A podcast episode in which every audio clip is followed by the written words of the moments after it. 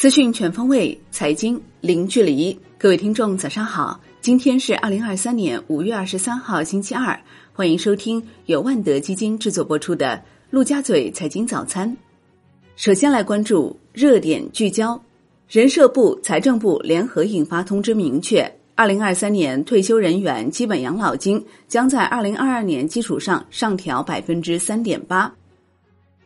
第三方平台最新数据显示。半夏投资李贝管理的一支代表产品，上周单周净值大跌百分之八点五四，而前一周该产品净值下跌百分之四点六六。李贝对此回应称，的确犯了一些错误，在股票上和商品上都犯了一些错误，已经大幅减仓，控制风险敞口，风控框架一直很严，期待其倒霉的要失望了。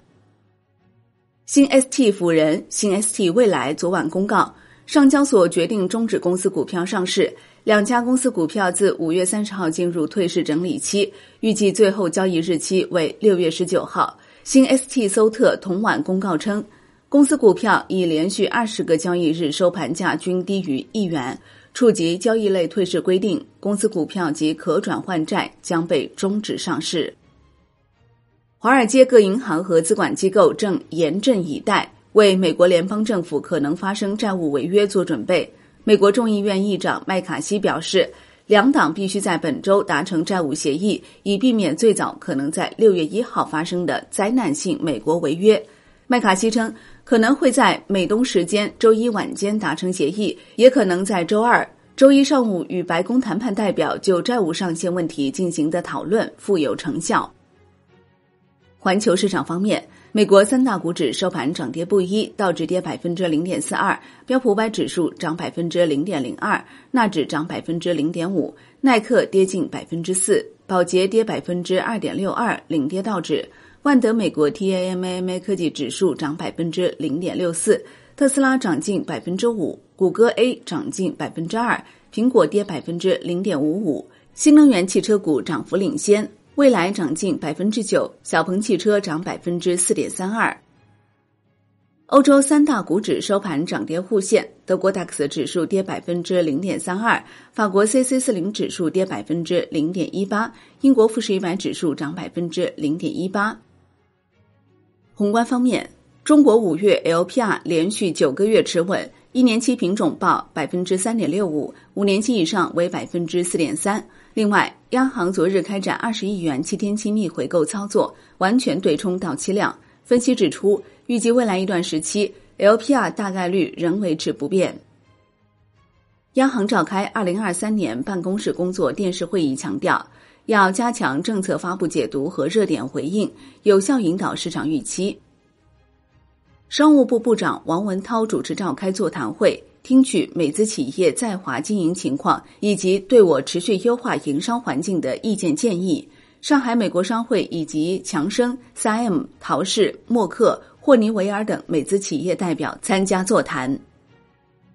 国内股市方面，A 股缩量震荡，机器人及部分 AI 核心股出现反抽，大消费全天强势，个股全天涨多跌少。截至收盘，上证指数涨百分之零点三九，深证成指涨百分之零点三二，创业板指涨百分之零点零七。A 股全天成交七千九百七十三亿元，北向资金净买入四十一点三二亿元，贵州茅台获净买入十五点四三亿元。港股震荡走高，恒生指数收涨百分之一点一七，恒生科技指数涨百分之二点一四，恒生国际指数涨百分之一点五一。科技、医药、大消费、汽车走强，南向资金净卖出二十一点六二亿港元，腾讯控股逆势获净买入八点二五亿港元。千亿白酒龙头山西汾酒昨日早盘一度跌停，公司工作人员盘后表示，目前在了解核实情况。就资金盘口的表现来看，机构在背后操作出货的可能性较大。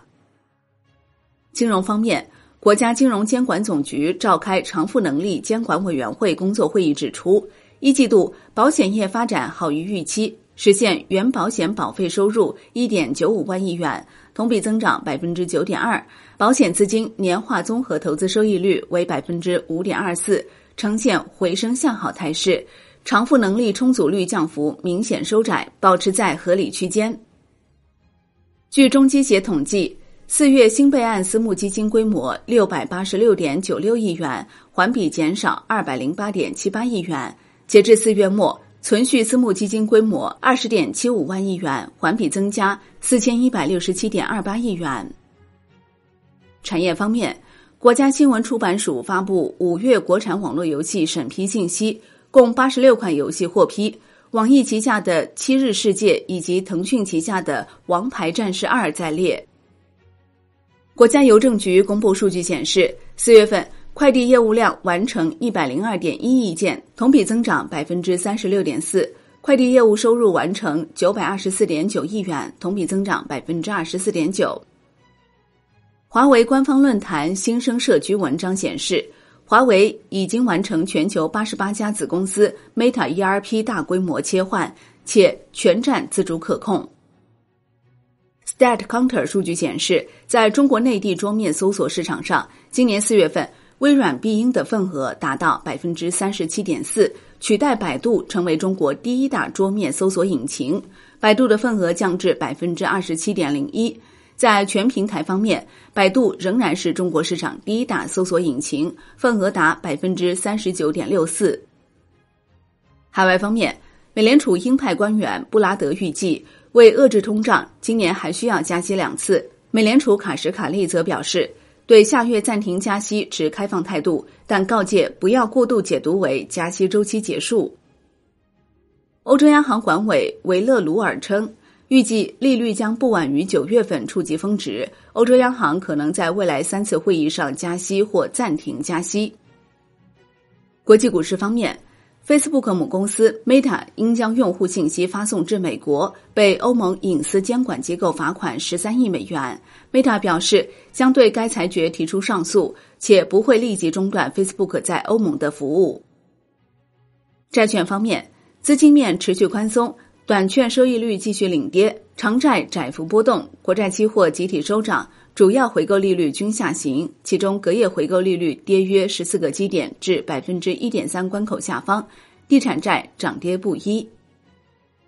外汇方面，周一在岸人民币对美元十六点三十分收盘报七点零三零四，较上一交易日跌六十九个基点，人民币对美元中间价报七点零一五七，调升一百九十九个基点。